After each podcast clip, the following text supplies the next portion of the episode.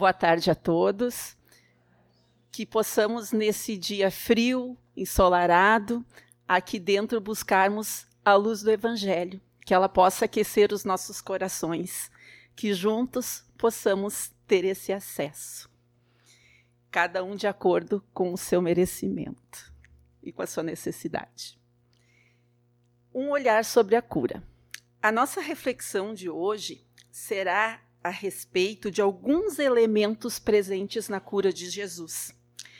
E para isso nós vamos aprofundar juntos o nosso olhar numa passagem do Evangelho chamada A Cura de um Leproso.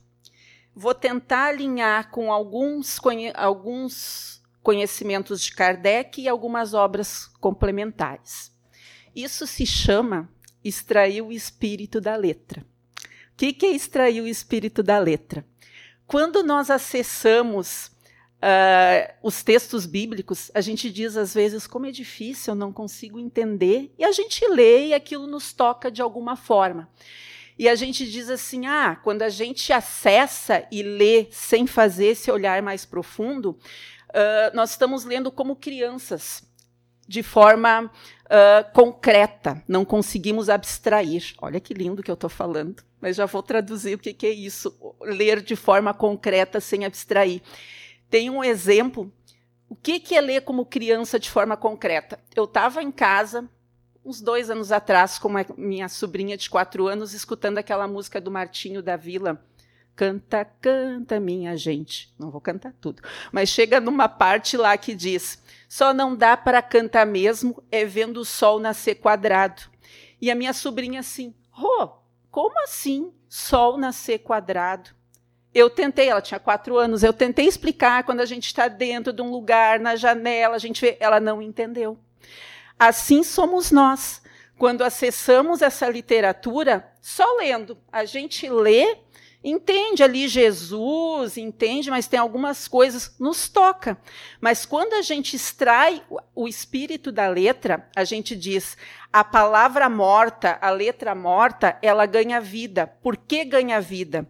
Porque quando a gente aprofunda, vê o significado, vê a circunstância, dá um olharzinho a mais, aí sim a gente vai acessar toda essa esse ensinamento e vai nos tocar, vai nos afetar, afetar a nossa vida e daquele que está na nossa volta. Então, por isso, extraímos o espírito da letra e a letra morta ganha vida. E é isso que eu vou tentar que façamos juntos. E com a ajuda de vocês, nós vamos estar mergulhando nesta letra viva. Muitas vezes, quando nós falamos em cura, não raro nós associamos a milagre. E já estou trazendo aqui o Kardec. Na Gênesis, capítulo 13, os milagres no sentido teológico. Item 1.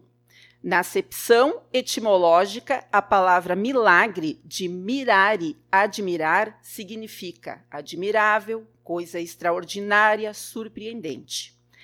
A academia definiu-a deste modo um ato do poder divino contrato às leis da natureza conhecida.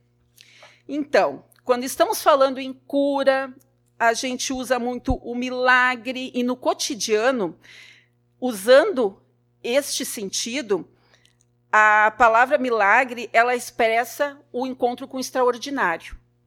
Então, quando nós observamos qualquer expressão da natureza, desde o desenvolver de uma planta, de uma flor, uh, o nascimento de uma ninhada de gatinhos, de cachorrinhos. Nós mesmos, o nascimento nosso, a gente diz o milagre da vida. Quando nós estamos diante de um doente desenganado e, tem, e esse tem uma súbita melhora, contrariando todos os conhecimentos da, na, da medicina e da ciência, nós dissemos: foi um milagre. Quando nós observamos as curas realizadas por Jesus, esse inexplicável, este extraordinário, nós denominamos milagre. E não raro, quando a gente vai na busca desse texto, a gente quer esse milagre para nós.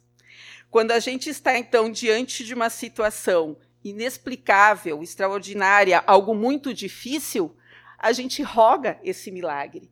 seja uma situação de ordem, um, um, um, acometimento físico, seja uma situação desafiadora com os nossos familiares, seja porque eu estou desempregado ou estou passando por dificuldades materiais, algo que a gente vê muito difícil, a gente diz, não, só por Deus, só um milagre. Né? A gente quer esse milagre. Vamos ver se esse milagre existe nessa concepção ou como a gente pode entender, como a gente pode acessar. Esse é o olhar que eu quero que juntos nós possamos aprofundar. Então vamos para o texto evangélico agora. A cura de um leproso. Aproximou-se dele um leproso, rogando-lhe, de joelhos: Se quiseres, podes purificar-me. Jesus, profundamente compadecido, estendeu a mão, tocou e disse-lhe: Quero, fica limpo. No mesmo instante lhe desapareceu a lepra e ficou limpo. Marcos, capítulo 1, versículo de 40 a 42. Aqui a gente já pode começar a dar uma aprofundadinha para tentar entender como a gente pode fazer essa abstração. Esse mesmo texto, ele está tanto em Mateus quanto em Lucas. Só por que, que nós trouxemos aqui o Marcos. O Marcos é considerado o menor dos evangelhos. Muitos estudiosos consideram que ele é um dos evangelhos mais antigos e está quase todo contido em Lucas e Mateus. Só que tem um aspecto muito importante, que é o que a gente está trazendo aqui. Ele vai trazer foco nas ações de Jesus. E outra, o discípulo será convidado a reconhecer que não há transformação sem esforço, nem edificação no bem sem perseverança. Quer dizer, se a gente está acessando esse texto, se a gente sabe que é de Marcos, se a gente já está tendo um contato com uma ação direta de Jesus, se a gente já está buscando juntos aqui o que, que é a cura, uma dica é: tem que ter uma ação um convite a uma transformação. Se eu estou procurando a cura, seja de, de qual for a necessidade, ela vai exigir um movimento. Aqui a gente pode ver que o leproso teve esse mover. Ele foi de encontro ao mestre, ele foi pedir. E aí é uma pergunta que a gente já pode fazer, perguntar: a gente está fazendo esse movimento, eu estou indo buscar, eu estou tentando acessar o mestre. Outra coisa que a gente pode ver aqui, a postura que ele foi. Ele se ajoelhou, ele teve humildade. E junto neste gesto de humildade, de postura, tem outras coisas intrínsecas, como a fé e a confiança. Ele foi, teve movimento, a postura com que ele se dirigiu e o que, que estava no coração dele. Aí a gente já vai para mais. Eu, eu coloquei uh, o título um, um, Olhar sobre a Cura, mas é um breve olhar. É, é um voo assim, ó, panorâmico, porque a gente já vai entrar aqui na fé. E a fé, a gente pode assim, ó, a fé é uma fé que tem movimento. É a fé de uh, ter esperança, esperar mas a gente diz aqui dentro do movimento espírita, da doutrina espírita, a fé ativa, a fé que confia e a fé que faz o movimento que está dentro das suas possibilidades. E mais um aspecto, ele pediu para que ele fosse limpo, purificado e não curado. Né? Então a gente pode ver ali o que, que é purificar. Limpar, lavar, não sugere exatamente a cura ainda que logo após, aqui neste caso, o toque magnético de Jesus, as lesões tenham aparecido, desaparecido imediatamente e que para nós, olhando assim, sem fazer um olhar mais apurado, nós poderíamos dizer que aconteceu um milagre. E aí, nós vamos ver elementos que tinham nessa figura de Jesus. Jesus tem, tinha um magnetismo e tem ímpar. né? Que aquelas que aquelas que estavam, eu não consigo nem imaginar diretamente frente a frente. Hoje a gente sente ainda reverberando esse magnetismo no nosso coração, porque de alguma forma, quando nós acessamos do jeito que é possível, se nós estamos atentos, a gente percebe uma diferença, uma diferença a gente eh, percebe o amparo. Então, essa, no caso ali, que a gente está vendo, ele foi, ele estava no local, mas como nós estamos extraindo, hoje nós ainda podemos ter o acesso a esse magnetismo e temos. Outra característica era autoridade e superioridade moral. As curas mostram a grandeza do Espírito de Jesus e o merecimento e postura daquele que está pedindo, buscando, que tem a ver com a nossa jornada espiritual. Todos nós sabemos das diferenças. Nós tivemos um início e não teremos fim. Né? Deus é eterno, teve começo e não tem fim. Nós somos imortais, tivemos começo, não vamos ter fim, mas para isso a gente vai galgando uma jornada evolutiva, cada um própria de cada um. Mas aqui a gente pode ver que nesta cura, esse magnetismo foi uh, ali na hora. Mas nós vamos ver assim, ó, quais são os elementos desse magnetismo que a gente fala milagre? Claro que é superficial, só para a gente ver se realmente cura é milagre. O que, que eu estou buscando? Eu tenho que saber o que, que eu estou buscando. Aí na Gênese Kardec, capítulo 15, superioridade da natureza de Jesus. Ele vai trazer, Kardec, bem, essa aqui é a primeira frase.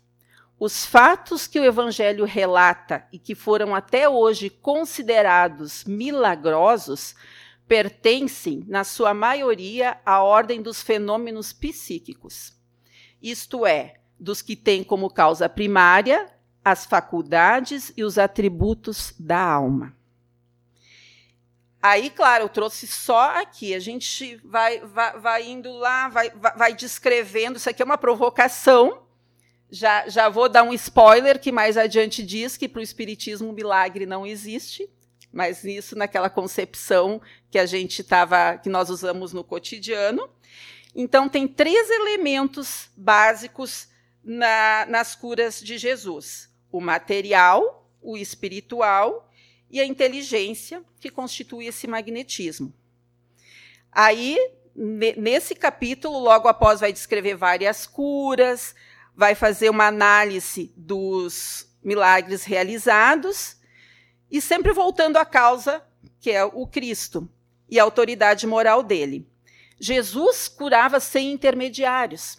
Mas se a gente está buscando aqui para o nosso cotidiano e a gente entender um pouquinho desse magnetismo, o quanto ele está presente em nós, o quanto nós, quando podemos perceber numa escala 0,0001, quando a gente não está muito legal e tem alguém que está tá um pouquinho vibracionalmente melhor. Aquela pessoa nos abraça, nos acolhe, pode passar uma dor de cabeça, pode mudar um, estádio, um estado de ânimo.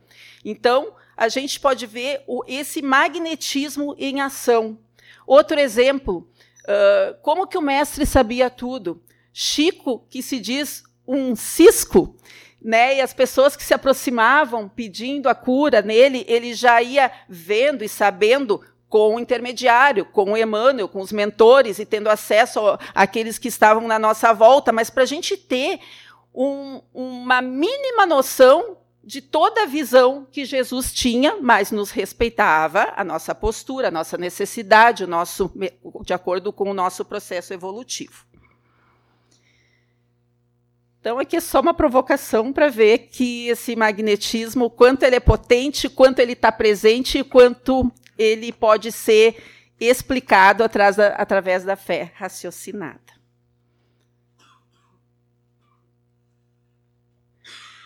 Mas então vamos ver qual o remédio.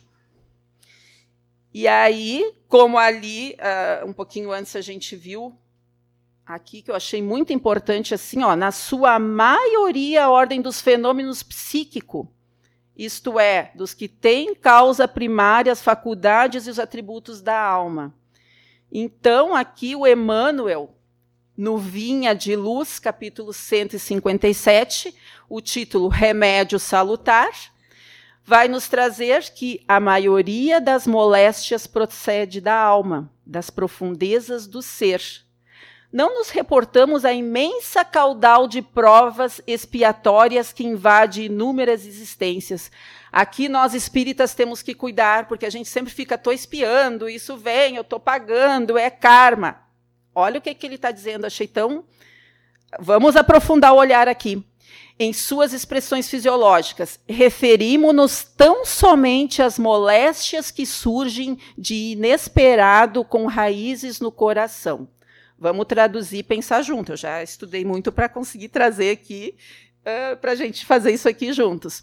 O que ele está dizendo? Sim, é, é de acordo com o nosso processo, com o que nós herdamos das nossas vivências, mas a gente tem que pensar que uh, no, o Kardec vai nos trazer que nós temos as causas uh, das aflições anteriores e causas atuais.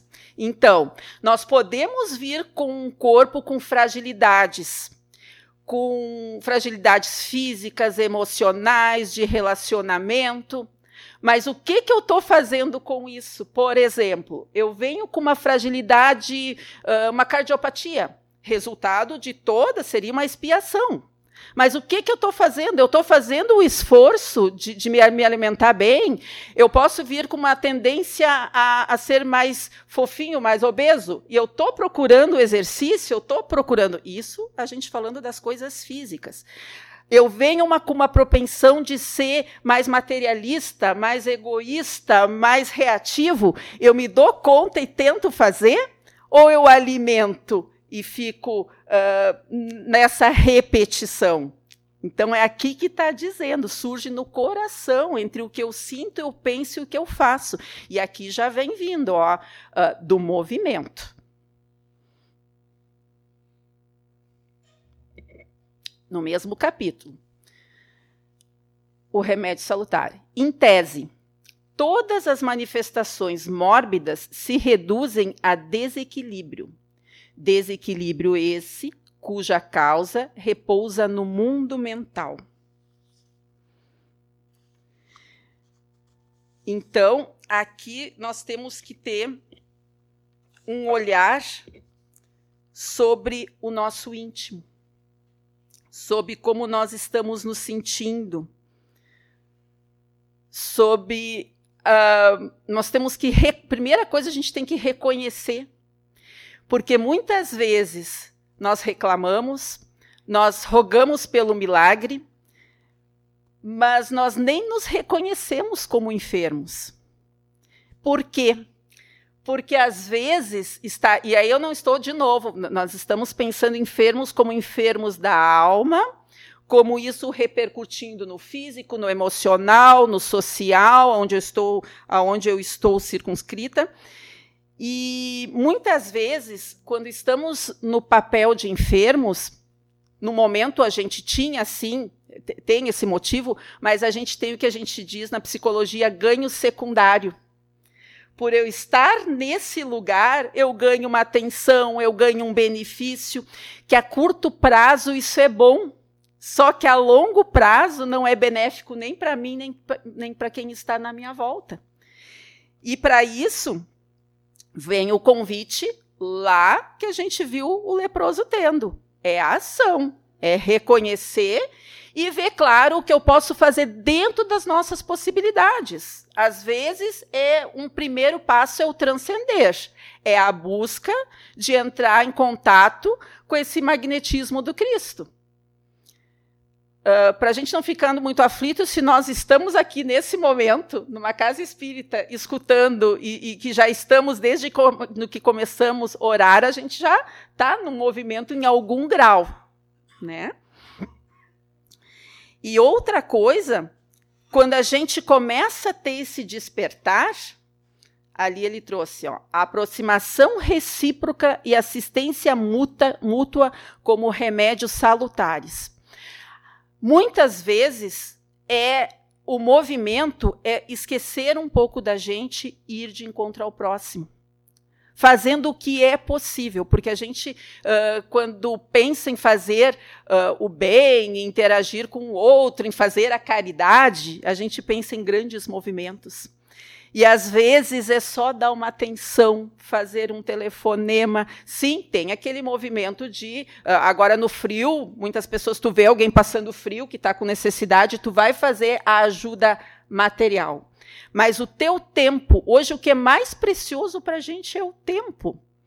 Com tanto estímulo, a gente, a gente se vê perdendo, o, o, o, nos sabotando gastando nosso tempo com coisas que não nos elevam e não deixam a gente sair do lugar. Então, quando a gente esquece um pouquinho da gente e vai de encontro ao outro, primeira coisa, aquela circunstância minha que está tão difícil, ela ganha uma redimensionada assim, porque a gente vê aquele passando uma coisa que a gente não suportaria. Então já dá um ufa, vou ajudar, ainda bem que não sou eu, ainda bem que eu estou podendo ajudar. E aquilo que a gente está ali, que a gente está achando tão difícil, é o sonho dele, ele está no nosso lugar ali. Está com aquele emprego que a gente reclama, com aquele acometimento físico, mas que a gente tem ainda os recursos para buscar. Ou, ou, ou, então, enfim, eu estou dando alguns assim uns exemplos só para dar desenhadinha, mas é isso pior que seja a situação que a gente entenda. E outra coisa, nós estamos falando do Cristo, nós estamos falando aqui de Deus, Deus como nosso Pai maior. E uma coisa que, para mim, foi há pouco que caiu isso, olha, tanto tempo. A circunstância que a gente está passando que o que a gente sabe de cor, ah, é para o nosso aprimoramento, é que como a gente viu ali, de acordo com as nossas ações, a nossa a gente está colhendo o que a gente plantou, isso aí tudo a gente já sabe de cor né?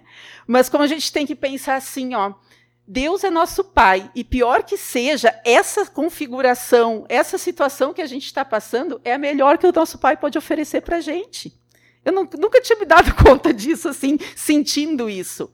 Porque isso aqui é o melhor, então vamos fazer, vamos honrar o que esse Pai está nos dando. E vamos fazer esse movimento, mas por isso a gente tem que se dar conta disso para poder sentir isso. E aí seguimos extraindo o espírito da letra. A gente estava falando a cura do leproso. E nós estamos falando em ranceníase. Aí, o quanto pode exemplificar a lepra, o quanto naquela época os leprosos sofriam preconceito, e nós extraindo e trazendo para a atualidade, nós podemos pensar na lepra espiritual. Nós estamos falando em doença da alma. E aí, o convite é que todos nós possamos pensar nos nós, o quanto nós somos preconceituosos. E aí é aquilo de se dar conta. Porque se a gente diz eu não sou preconceituoso, e seja a situação que tu está pensando, se tu está pensando isso, já está dizendo que tu é. e hoje, nesse, nesse momento de tantas polaridades, e é aí que uh, a gurizada diz, né? Sociedade do mimimi, e aí que a gente vê uh, preconceitos raciais, sociais, de gênero, e por aí vai afora. Então, é, é um convite, essa cura pode ser eu me dar conta, reconhecer aonde eu sou, tenho preconceito e aonde eu posso fazer diferente e aonde eu não consigo, e tudo bem, mas faz parte. Né? Então, uh, quando a gente está uh, nesse movimento, pode ser nos sensibilizar para que possamos perceber aonde a gente é e quando nós somos discriminados, porque a gente sofre o preconceito também, porque hoje é tudo tão enquadrado, porque a gente está tá em algum lugar, ou a gente está sofrendo ou a gente está fazendo. Né? E a cura é ir ao encontro. E esse encontro é isso aqui que a gente está fazendo agora, juntos refletindo. E, e não é fácil, porque não é fácil a gente reconhecer que a gente é preconceituoso. A gente diz que não é. E aí que a gente possa nos deixar tocar e nos purificar. Porque purificar é isso, nos burilar, perceber os nossos sentimentos, perceber onde é que a gente está parado e o que eu já posso fazer de diferente. E aqui tem um outro remédio amargo também, que é difícil a gente falar, porque é difícil a gente aceitar isso aqui. No Consolador, Chico por Emmanuel traz assim, no capítulo 5, Ciências Aplicadas. Em face dos esforços, da, na questão 95, em face dos esforços da medicina, como devemos considerar a saúde? Estamos falando em cura, estamos falando em doença. O que, que a gente considera saúde? Para o homem da terra, a saúde pode significar o equilíbrio perfeito dos órgãos materiais. Para o plano espiritual, todavia, a saúde é a perfeita harmonia da alma, para obtenção da qual, muitas vezes, a necessidade da contribuição preciosa das moléstias e deficiências transitórias da terra.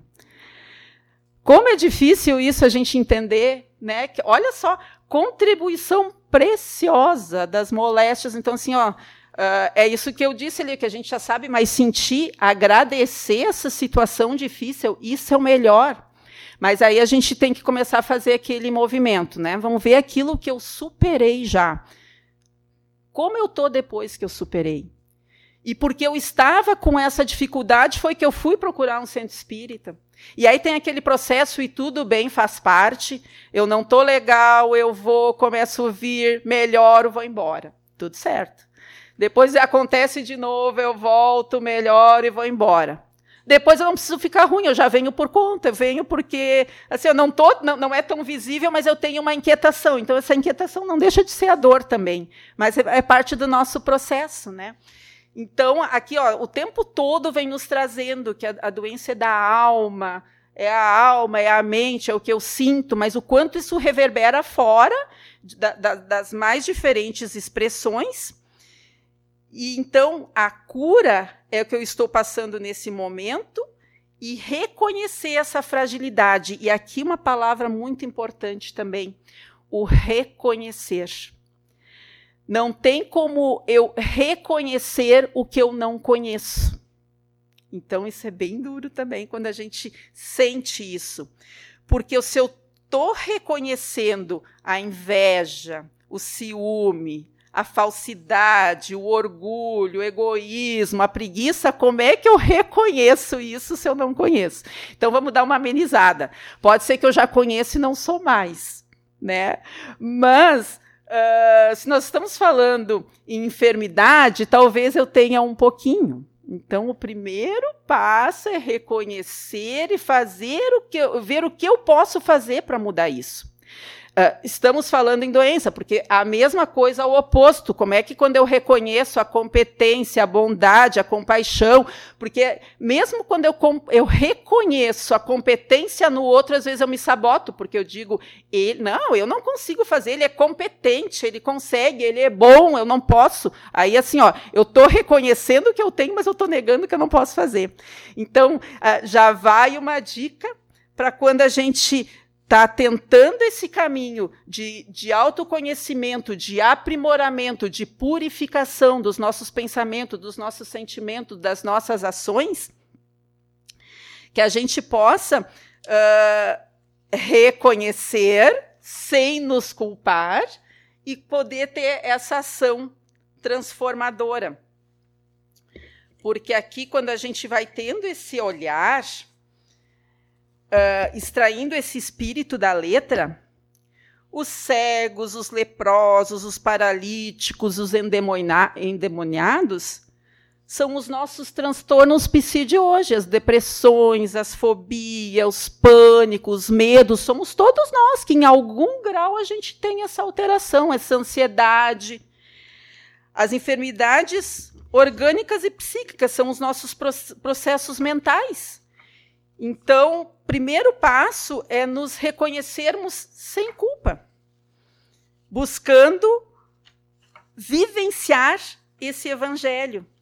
E uma coisa bem bacana, que também fui descobrindo ao, ao, aos poucos, junto de muitos corações amigos aqui, que como é legal que quando a gente vai realmente extraindo esse espírito da letra, tudo, seja qual for a necessidade que nós temos, a fragilidade, a dificuldade, tem resposta no Evangelho.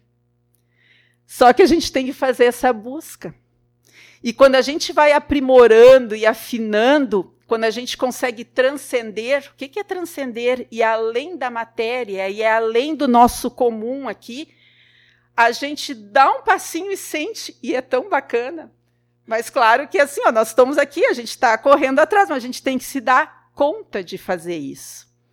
Então a gente vai buscar assim, ó, tá, eu, primeiro se reconhecer. Depois o que eu posso fazer dentro das circunstâncias que eu estou. Depois a gente vai indo dando os passos sem culpa. E não é agora, é o tempo de Deus, não é o nosso tempo. A gente tem a imortalidade, isso é uma outra coisa que também é, me é muito difícil. Mas de tanto falar, de tanto estudar, e a gente aqui junto, a imortalidade, gente, para que a pressa, né? Vamos um dia de cada vez, a gente não vai ter fim, a gente vai poder. Mas é difícil, porque a matéria grita muito, mas quando a gente transcende e vai um pouquinho e sente essa presença e se observa como tem um direcionamento, e esse direcionamento é outra coisa. Minha sobrinha, concreta, a gente quer o Cristo ali na frente, né? E ele está na nossa frente, através de uma pessoa, através de, de, um, de uma leitura, através de um sentimento. Eu fiz a prece e comecei a sentir algo diferente, me deu um ânimo. Mas aí a gente tem que ter esses olhos de ver, ouvidos de ouvir, ali como tu falou, né? É, é uma busca constante, é um vai e volta, e é isso aí. A gente, a gente altera, tudo certo. Uh, quando eu estava fazendo esse trabalho, assim, uh, foi difícil, porque sempre é difícil. Quem vê aqui pensa que é bem fácil e, e quer que faça logo, mas não é, porque tem que sentir. Mesmo para mim, eu acho que tem que estar tá sentindo, eu tenho que estar tá apaixonada. Já falei uma vez ali, falando com a colega, com a Elô, é, para eu estar tá apresentando aqui, eu tenho que estar tá apaixonada e acreditando nisso aqui que eu estou fazendo para passar a verdade, não é? é? Né? Em momentos que eu, que eu acesso e como é legal e o quanto eu reconheço. E eu tive um, um, um, como é que eu vou dizer? Não sei se foi um desafeto. Um, tive uma questão com uma amiga e foi difícil porque uh, eu tive que reconhecer esse mal em mim.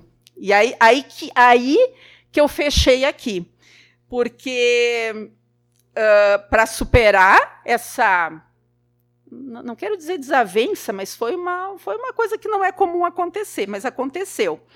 E aí eu estava construindo isso aqui, e eu faço um outro estudo e, uh, online ali do Êxodo, e no final desse estudo tinha uma música que ela foi baseada, tentando dizer tudo isso aqui que eu estou falando o Emmanuel falou em meia página, mas eu não ousei trazer essa meia página dele, porque, imagina, é tudo isso aqui, cada linha da, ali fala em expiação, em retorno, em, em reconhecer o mal. Mas o pessoal desse estudo, a cada capítulo, está fazendo uma música.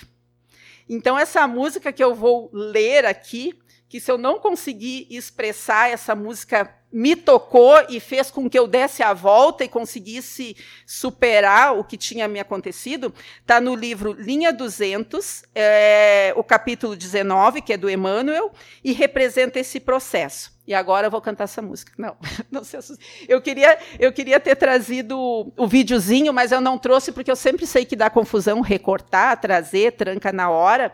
Então eu pensei em ler porque representa bem isso aqui que eu estou tentando dizer do reconhecer o mal que é na gente. Diz assim: o mal que habita em mim reconhece o mal que me tocou. Assim, Deus permitiu para que o mal que habita em mim reconheça o mal que me tocou e eu possa me curar do mal que habita em mim, para que eu possa, enfim, brilhar, para que eu possa me apossar do eterno bem que habita em mim, porque assim Deus permitiu. Então a gente tem que ter muito presente essa presença do Cristo, que o mal ele está aqui como processo, mas é o bem que vai prevalecer. E a cura é esse processo de reconhecer, de agir, de purificar pelo amor pelo amor dentro das nossas possibilidades, pelo amor que a gente pode uh, expressar, pelo amor que a gente pode sentir. Mas ele está aí, o amparo está aí, seja qual for a situação. Que nós possamos cada vez mais seguir juntos, extraindo o espírito da letra, vivendo e buscando essa presença que está aqui, está aqui conosco. É só a gente acessar. Obrigada.